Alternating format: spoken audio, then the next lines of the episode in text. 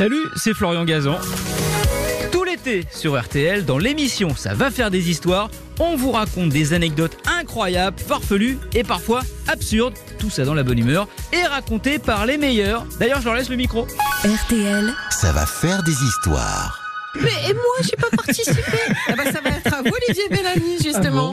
C'est le thème imposé du casque. Vous avez entendu les histoires de Vincent Perrault et de Johan Rioux, qui sont pas mal quand même, je tiens à vous le dire. Ah, moi, c'est un peu tiré par les cheveux. Hein. C'est c'est un Bah, casque parce que c'est un un chevalier. J'adore être C'est un chevalier. Alors, savez-vous, euh, Flavie, que Ouais. l'un des plus fameux musiciens à la cour de Louis XV et de Louis XVI est un musicien noir connu sous le nom de Chevalier de Saint-Georges. J'adore. Il est né en 1745 en Guadeloupe. Sa mère est une esclave et son père dirige une plantation. Donc il est plus Ouais. mulâtre que noir. Bien sûr, l'enfant n'est pas reconnu, mais il est éduqué comme un jeune noble. Après s'être battu en duel, le père rentre en France et comme c'est un homme bien, et même très bien, il emmène sa maîtresse et l'enfant.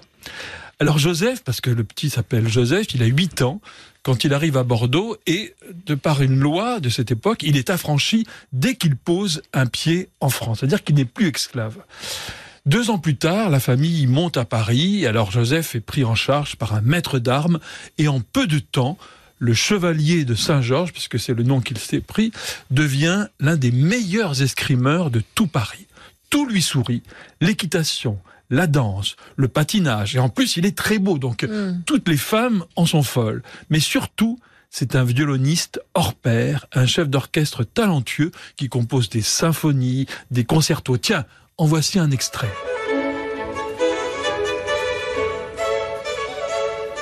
C'est beau. C'est beau, hein? Ouais.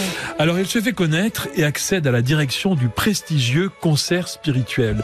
Et quand Louis XVI accède au trône, le chevalier de Saint-Georges devient l'un des protégés de Marie-Antoinette. Alors le roi veut le nommer directeur de l'opéra, mais il doit reculer à cause d'une cabale provoquée par sa couleur de peau.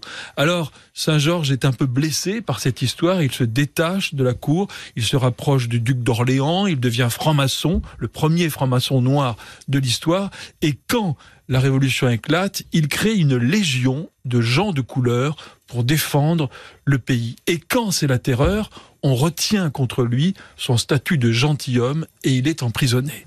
Il sera libéré, mais il mourra dans la misère et son nom va être oublié. Mais on va le redécouvrir au début des années 2000 grâce à un film qui sort et puis un livre.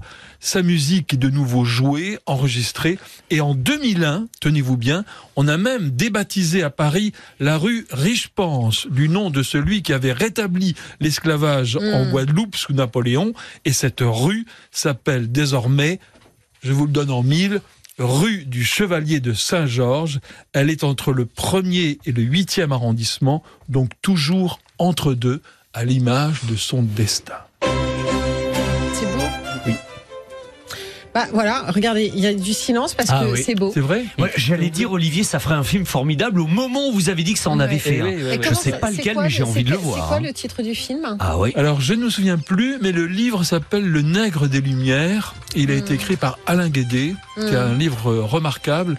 Mais le titre, je me demande si c'est pas le, le Mozart noir, quelque chose comme Ah, ça. je vais Eh m'enseigner, ça me on- donne on envie de le voir. Ah on va oui. le dire à nos Ah oui. auditeurs dans un instant.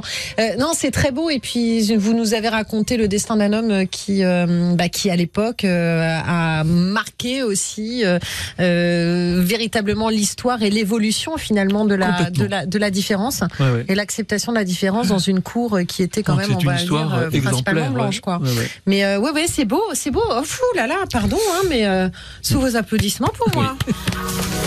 Merci d'avoir écouté cette histoire. Retrouvez tous les épisodes sur l'application RTL et sur toutes les plateformes partenaires. N'hésitez pas à nous mettre plein d'étoiles et à vous abonner. À très vite.